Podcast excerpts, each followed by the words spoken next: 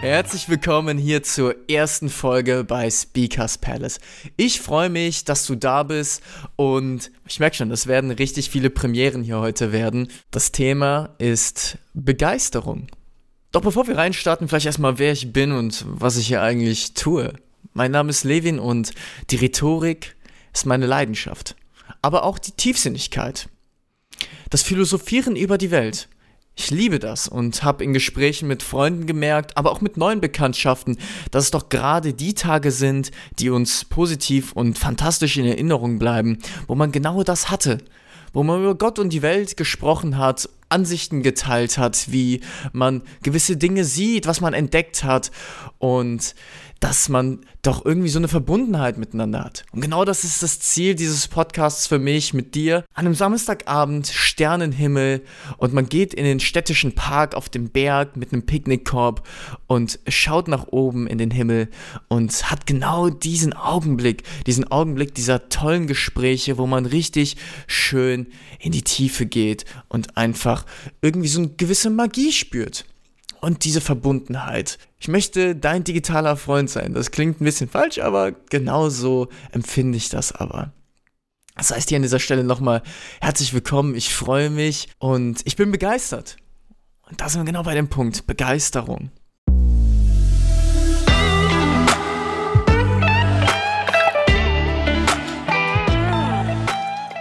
Begeisterung findet in mir statt. Ich spüre sie richtig. Ich nenne es auch häufig die Flamme der Begeisterung lodert. Es kommt so ein Aufbegehren in einem auf und das passiert gelegentlich, wenn man es sich erlaubt. Und ich finde, dieser Podcast ist ja hier genau das beste Beispiel dazu, denn ich rede gerne. Und ich rede gerne über bestimmte Themen und ich habe gemerkt, andere interessiert das auch. Also habe ich gedacht, ein Podcast ist doch genau das Richtige. Dann habe ich es einfach ausprobiert. Dieses Ausprobieren das ist ein wichtiger Punkt, denn Begeisterung ist erstmal noch nicht so richtig existent und wird erst durch das Ausleben, wenn man die Begeisterung auslebt, durch das Ausprobieren real. Das heißt, man muss in die Umsetzung gehen. Weil man hat immer nur so einen kurzen Moment, in dem wirklich äh, Energie in einem groß genug ist, dass man tatsächlich zur Handlung schreitet. Für mich ist immer ein gutes Beispiel das Lagerfeuer. Man sitzt in der Dunkelheit und da brennt dieses Lagerfeuer und erleuchtet die ganze Nacht. Und es scheint einem was total Großartiges zu sein, weil man sich daran wärmen kann. Also es hat nur positive Eigenschaften in diesem Moment für einen. Und es hat aber nur eine gewisse Zeit, die es brennt. Bis man neues Feuerholz beschaffen muss, damit die Flamme nicht ausgeht. Dieses Feuerholz, was ist das? Das ist die Umsetzung.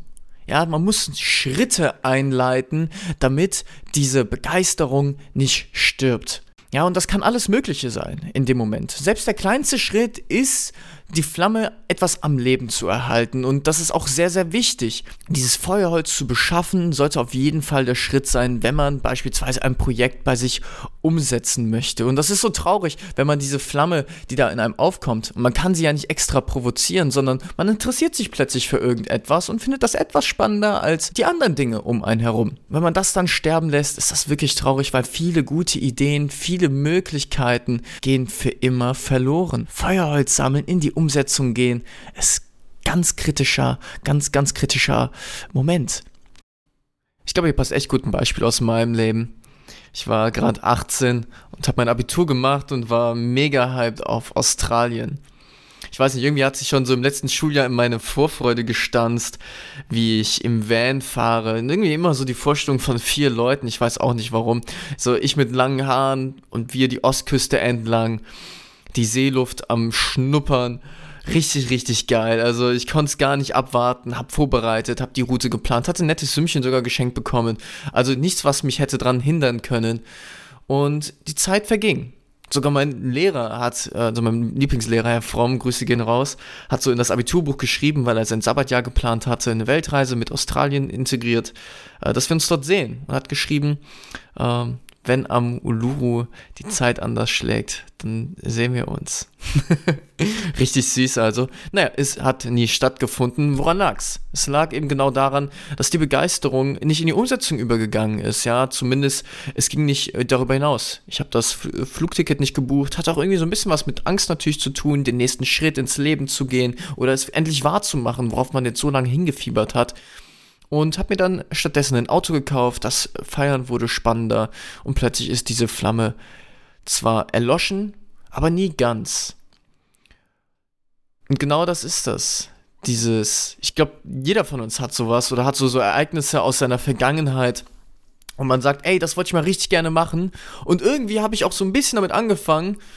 Und dann hat man es doch irgendwie gelassen.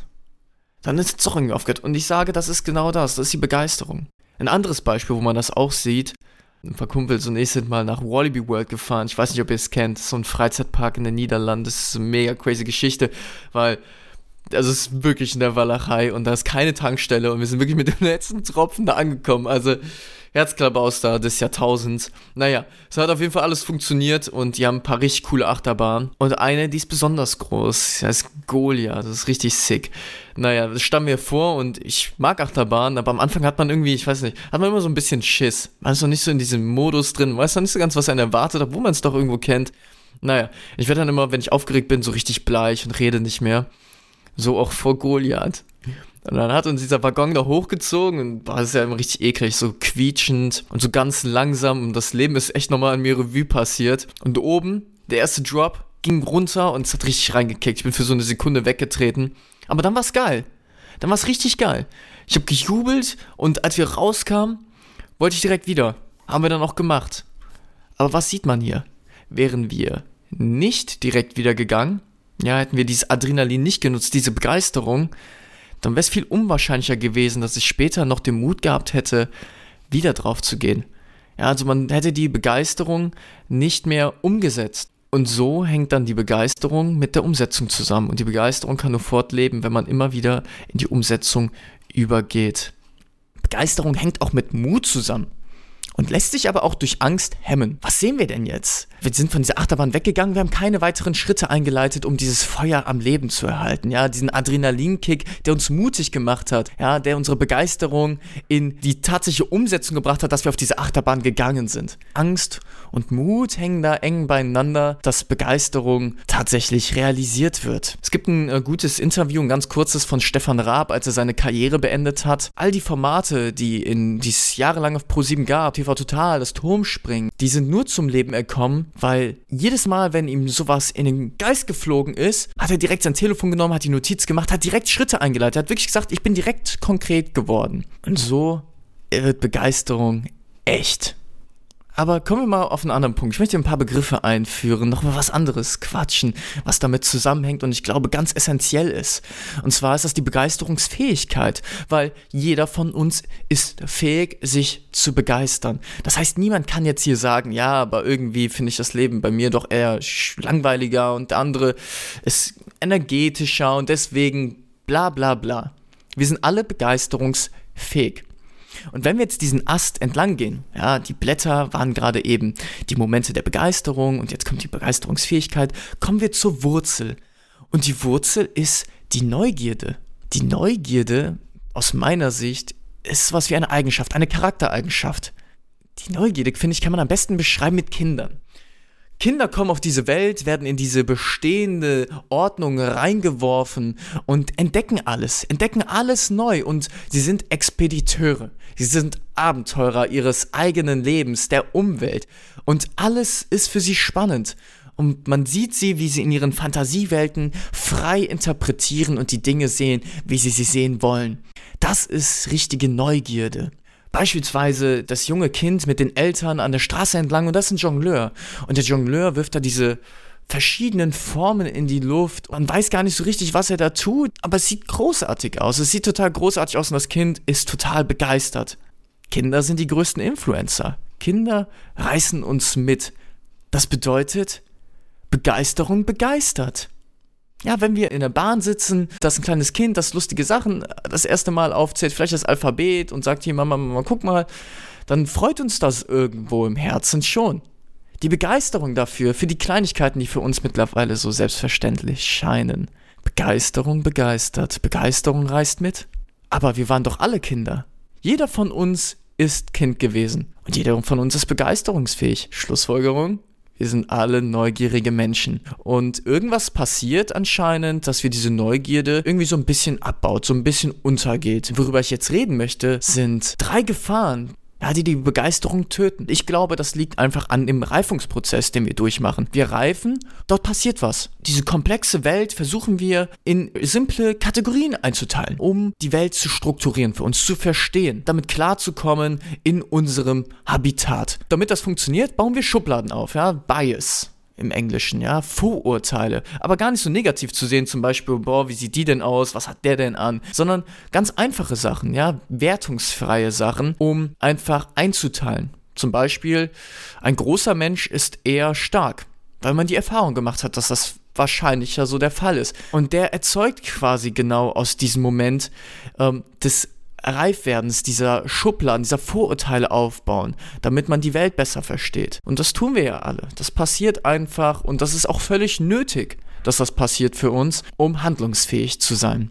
Aber daraus entsteht Misstrauen. Wenn etwas plötzlich nicht mehr in die Schublade passt und jemand sehr klein ist und trotzdem super stark oder sehr dünn ist, dann passt das nicht ganz in unsere Schublade rein und irgendwo baut sich dann Misstrauen auf. Das Misstrauen ist für mich das Gegenstück zur Begeisterung.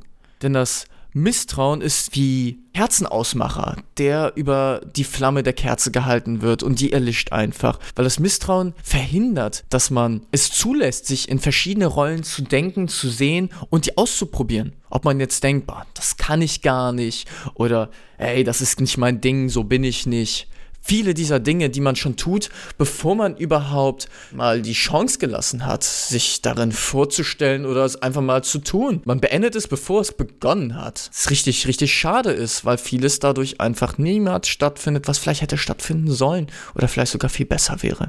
Weil wenn man etwas kritisch gegenübersteht, dann ist man viel weniger bereit, es überhaupt auszuprobieren, weil warum soll man es machen? Das ist doch voll doof. Nee, also ich, ich will das nicht.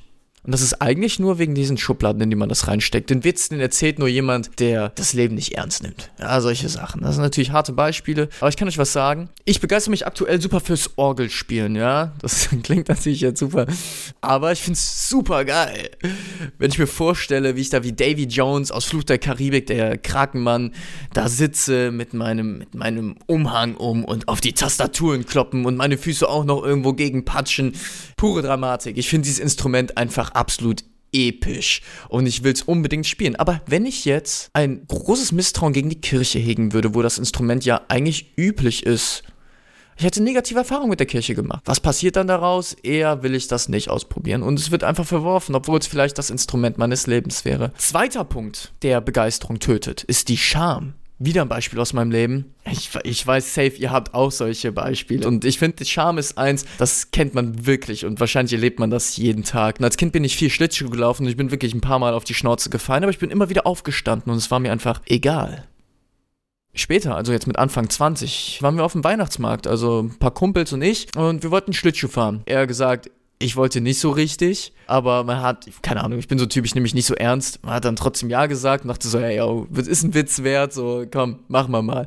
Aber der Weihnachtsmarkt ist nicht nur einmal, sondern auch ein paar Mal mehr. Und dann plötzlich ist das gar nicht mehr so witzig, weil man dann nicht direkt besser ist und der Witz hat sich dann ausgelebt und man will, man schämt sich dann schon so ein bisschen, weil man dann merkt, ey, ich kann das wirklich gar nicht so gut wie die anderen. Und das hemmt einen das Hemd ein. Und dann findet man das gar nicht mehr so witzig. Ein Beispiel, was glaube ich viele kennen, ist, die gerne singen zu Hause.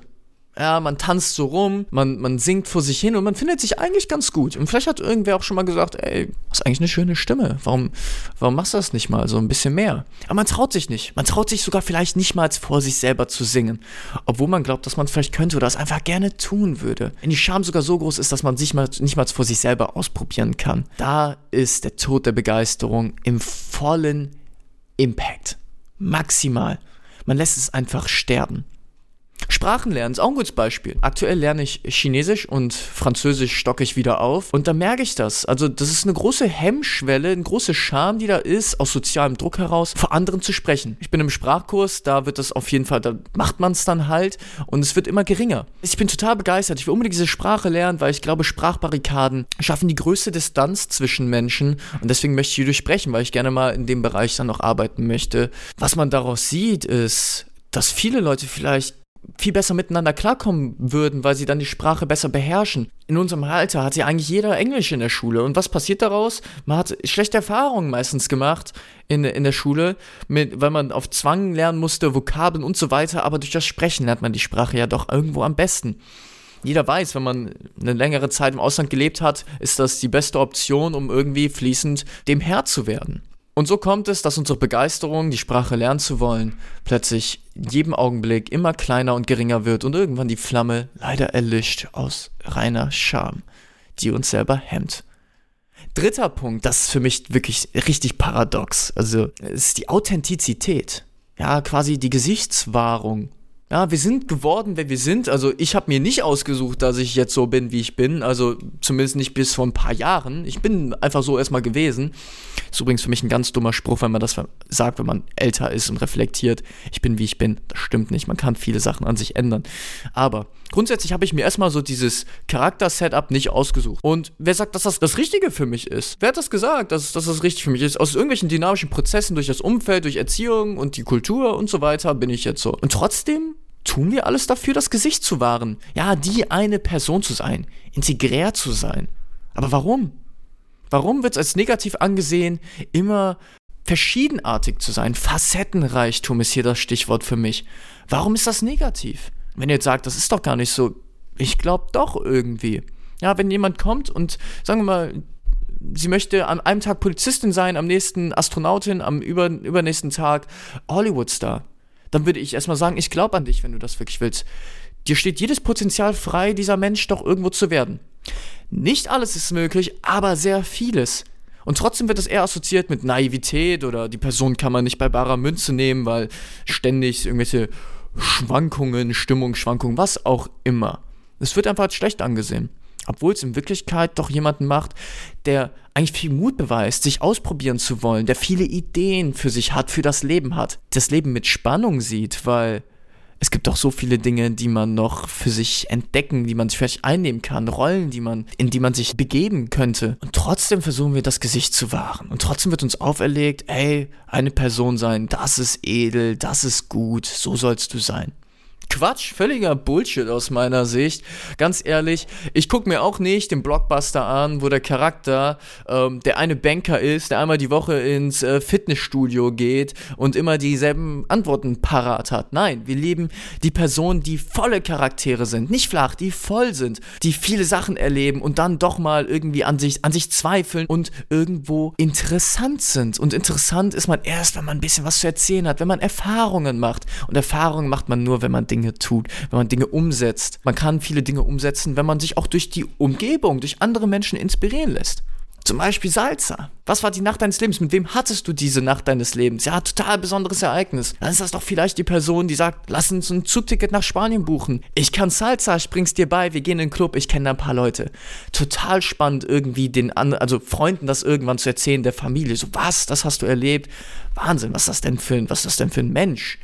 Genau, nur ein facettenreicher, ein voller Mensch, der viel ausprobiert hat, wo man gar nicht mit gerechnet hat. Das erstaunt uns, das begeistert uns, das inspiriert uns. Und das motiviert uns auch, mehr zu sein, mehr zu wollen. Wenn man endlich mal davon abkommt, ständig authentisch sein zu wollen, diese eine Rolle zu spielen, ja, diese Rollen, die uns da vorgegeben werden, ja, der eine ist introvertiert, der, die andere ist liebevoll, der nächste ist irgendwie verantwortungsbewusst.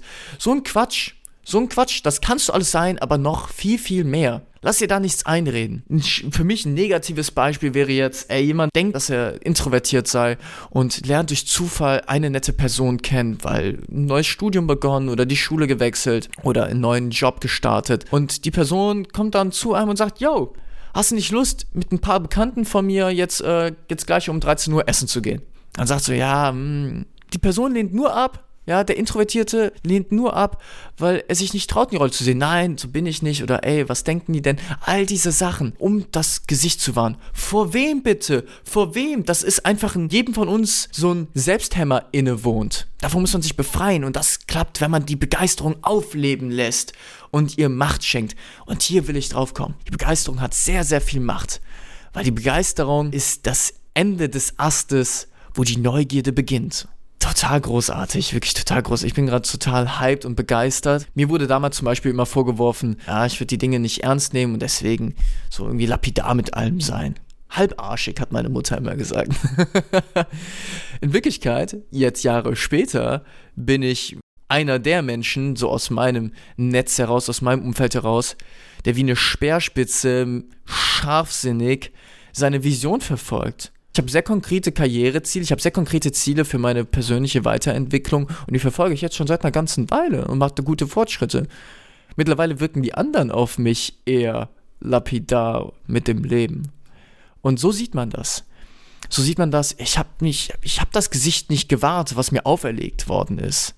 Und das sind die drei Punkte aus meiner Sicht, ähm, die unsere Begeisterung töten. Das Misstrauen, die Scham und die Authentizität bzw. die Gesichtswahrung. Und so wird man plötzlich zu einem unspannenden Charakter oder man bleibt in der Rolle, in der man eigentlich unzufrieden ist, anstatt die Person zu werden, die man eigentlich sein will. Und man probiert nicht die Dinge aus, auf die man wirklich Lust hat. Geht nicht surfen mit den Freunden. Macht nicht den Roadtrip. Setzt nicht seine Pocketlist um. Nimmt nicht den Job an, für den man eigentlich viel mehr Leidenschaft hat, aber das Geld? All diese Sachen, die man nicht ausprobiert, die man nicht startet, wo man Nein sagt, wo man Ja sagen sollte, wo man Ja sagen will. Wenn ihr euch jetzt fragt, ja, aber wie merke ich meine Begeisterung? Aus meiner Sicht, das spürt man und du weißt es. Wir müssen uns nur bewusst sein, an welcher Stelle man einfach sich selbst ablehnt, sich selbst hemmt, wo man eigentlich schon äh, Nein sagt, bevor man eigentlich weiß, ey, das finde ich gut. Gutes Beispiel, welche Macht in Begeisterung wohnt, ist Luke Howard, schon lange tot. Der war Apotheker. Der hat das noch ganz oldschool gemacht und er hat immer den Himmel angeschaut. War quasi seine Leidenschaft und hat dann verschiedene Wolkenbilder erkannt und hat daraus Erkenntnisse gewonnen. Erkenntnisse, die heute das Fundament unserer Meteorologie sind. Also genau das, was uns das Wetter prognostiziert. Gibt es verschiedene Wolken, die, also jede Wolke deutet darauf hin, sind kategorisiert, wann es regnet welches Wetter eher wahrscheinlich ist, eher unwahrscheinlicher ist.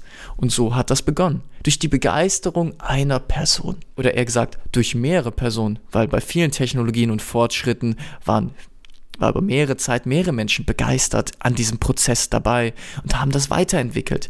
So ist das. Begeisterung kann man teilen. Wie ich am Anfang gesagt habe, ey, Begeisterung begeistert. Und reißt mit. Ich hatte einen Freund früher, an dieser Stelle möchte ich äh, Luan grüßen. Luan war jemand, wir hatten eine Tanzgruppe, also ich war Teil dieser Tanzgruppe und es war eine unglaublich famose Zeit für mich, also wirklich. Er war einfach der zentrale Punkt, aber nicht, weil er sich in den Mittelpunkt gestellt hat, sondern ganz im Gegenteil. Er war einfach so hyped, so begeistert über seine Leidenschaft zur Musik und hatte für jeden was parat. Er kannte jeden von uns und hat gesagt, ey, ich hab hier was für dich, weißt du, du stehst auf das, das, hör dir das mal an, total geil.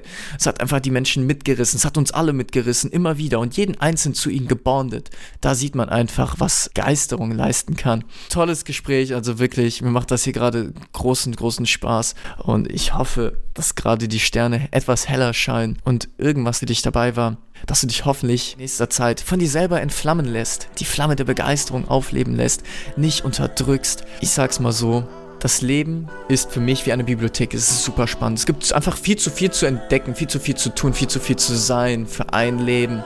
Ja, Javris hat mal gesagt, ich habe tausend Leben gelebt. Super geil. Begeistert sein heißt sein Leben in einen Topf bunter Farbe tupfen mehr zu erleben, mehr zu sein.